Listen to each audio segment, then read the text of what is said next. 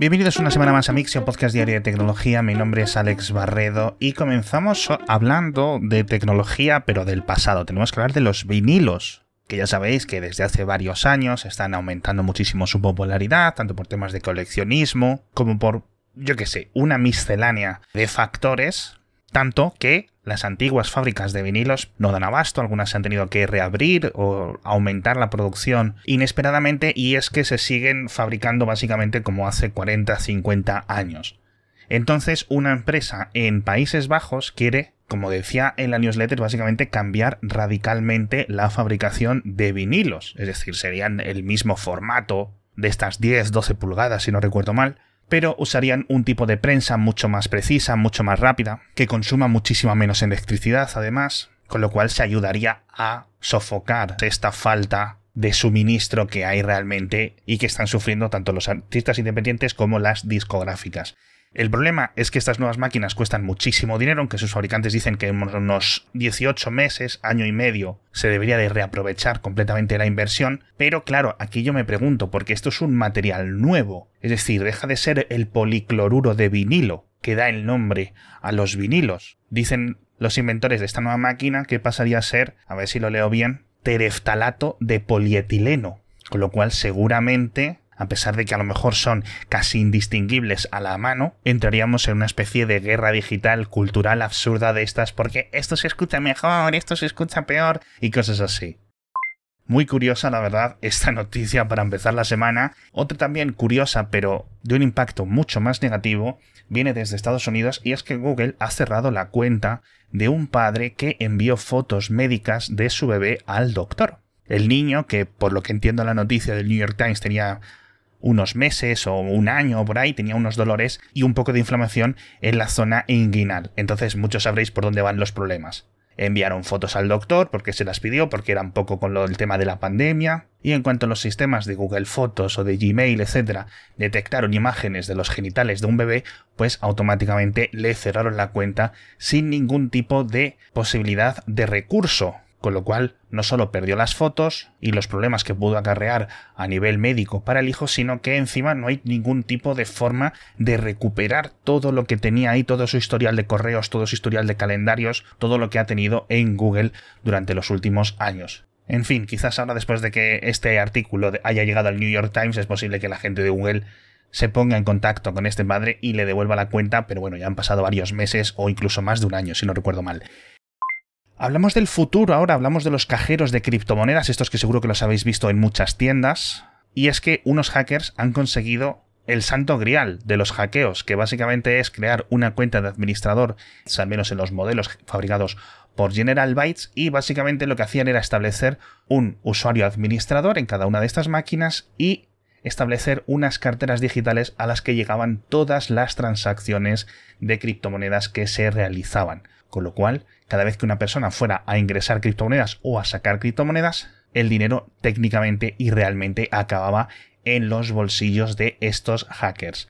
General Bytes es, si no recuerdo mal, el segundo o el tercer mayor fabricante del mundo de este tipo de máquinas. Tiene más de 9.000 o casi 9.000 en todo el mundo y ya han enviado un parche de software. Así que muchísimo ojito con este tipo de máquinas porque curiosamente, y esto es una estadística que siempre que la veo me deja un poco patidifuso, España es el tercer país del mundo con más máquinas de estas, después de Estados Unidos y Canadá. Ya no tenemos que hablar de dos vídeos. El primero es una máquina de lanzar cuchillos con precisión láser. Lo ha creado un inventor barra youtuber y me ha parecido magnífica. Me ha parecido una idea de estas de científico loco. Es como una ametralladora de estas que necesitas sujetar con las dos manos que da vueltas, pero lo que hace en vez de lanzar balas es lanzar un carrete de cuchillos. En concreto creo que tiene como 12 cuchillos. Entonces, utiliza dos mecanismos para apuntar. Un láser donde indica dónde quieres que el cuchillo impacte y por otra parte un LIDAR que calcula la distancia para que el cuchillo que lo lanza girando sobre sí mismo cuando toque en el objetivo llegue de punta, con lo cual hay que lanzarlo con un ángulo o con otro. Entonces la máquina es capaz de calcular el ángulo con el que tiene que lanzarlo. El vídeo, de verdad, yo diría que da hasta miedo. Primero porque es súper precisa y porque es capaz de lanzar los 12 cuchillos en cuestión de segundos. Así que, por favor, echadle un vistazo. Es un vídeo un poco largo, pero si os vais al final del vídeo, podéis ver el funcionamiento cuando ya ha solucionado todos los fallos, porque han tardado bastantes meses en diseñarla y en tenerla limpia, limpita. Y el siguiente vídeo tiene que ver con coches y es que Ford ha presentado un sistema de luces inteligentes para sus vehículos. No han dicho para qué coches va a estar disponible en el futuro, pero básicamente es que cuando vayas circulando por la noche, aparte de tener los dos faros apuntando a la carretera, haya unos LEDs inteligentes que vayan pintando como una especie de iconos o una especie de logotipos en la carretera delante del coche cuando estés conduciendo. Por ejemplo, indicadores de ruta, por si tienes que girar a la izquierda, o indicadores de tráfico mostrándote la velocidad límite, o por ejemplo también para ayudarte a aparcar o mostrarte la dirección que van a tener tus ruedas. Es algo muy interesante y yo creo que esto tendrá que ser aprobado por los diferentes organismos de tráfico de los diferentes países donde estén y puede ser algo chulo. Me recuerda un poco a una versión externa de estas proyecciones que hemos visto en algunos coches en los últimos años que te proyectan sobre el parabrisas algún tipo de indicaciones de lo que está ocurriendo en la navegación, en la carretera, etcétera. Bueno, pues lo mismo, pero por fuera, con lo cual puede estar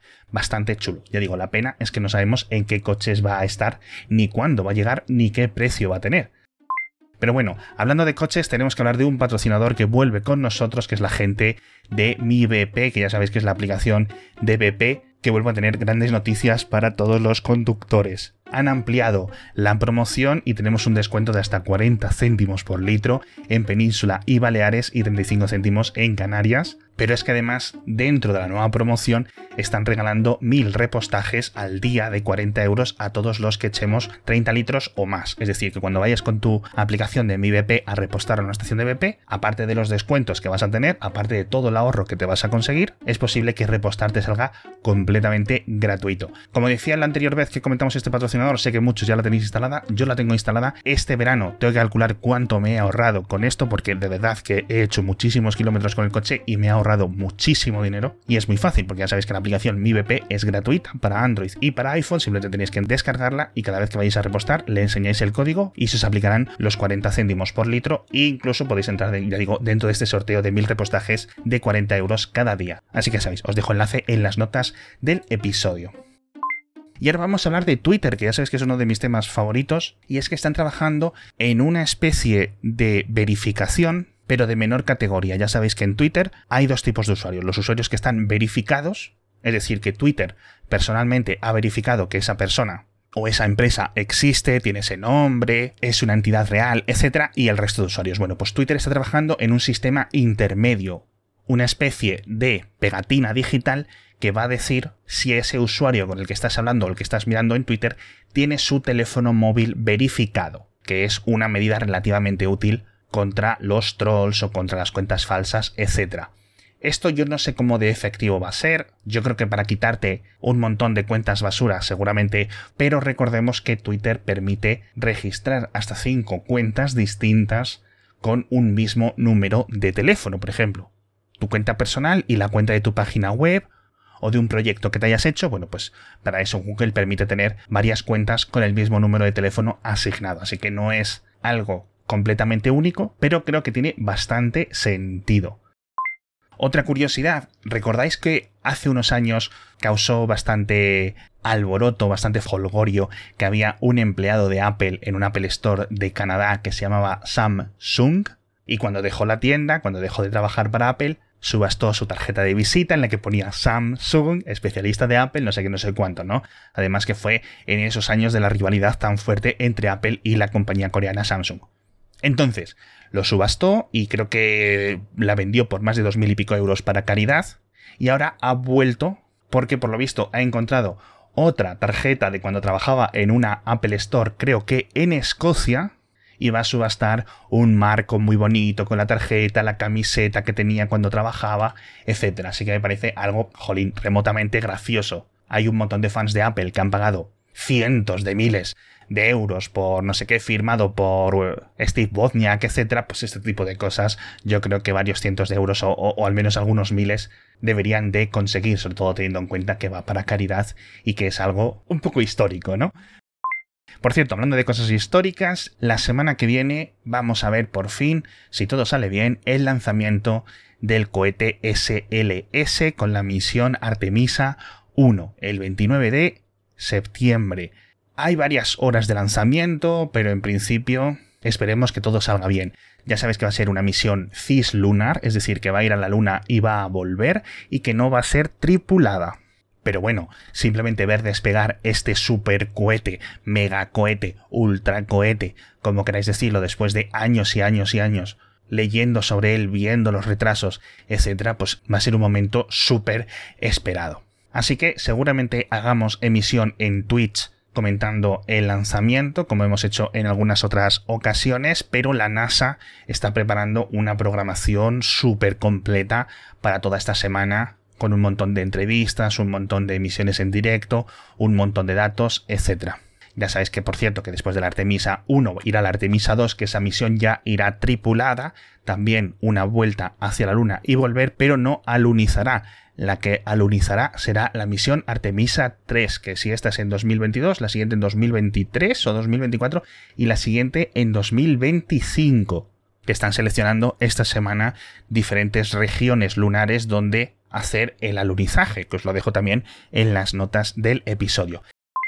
Hablamos de un montón más de cosas, hablamos de la Mega Drive Mini 2, que se va a lanzar el 27 de octubre, justo dentro de un mes, y que aparte de venir con típicos juegos como la Mega Drive Mini original, juegos también de la Mega CD, en concreto van a venir 61, va a venir con dos novedades con respecto al modelo anterior. El mando de 6 botones y por otro lado juegos inéditos, juegos que Sega nunca lanzó al mercado en su época, con lo cual me parece súper curioso. No hay un precio oficial de momento, pero yo imagino que unos 80, 90, 100 euros seguramente.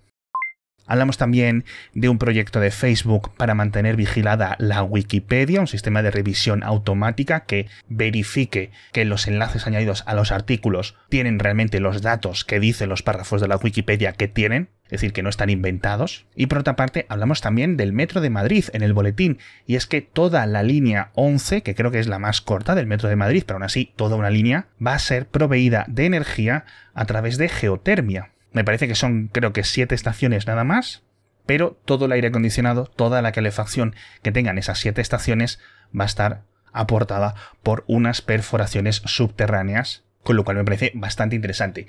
Es una pena que estas perforaciones solo den suficiente electricidad o realmente suficiente energía para los procesos térmicos, para el frío, para el calor de las estaciones y no den suficiente energía como para generar electricidad para los propios trenes. Pero bueno, poco a poco. La verdad es que España es un país que está aprovechando muy mal todo el potencial de geotermia en todas sus variantes. Creo que aquí los líderes son un poco los de siempre, los nórdicos y en Centroamérica, que este tipo de industria la tienen muy bien montada.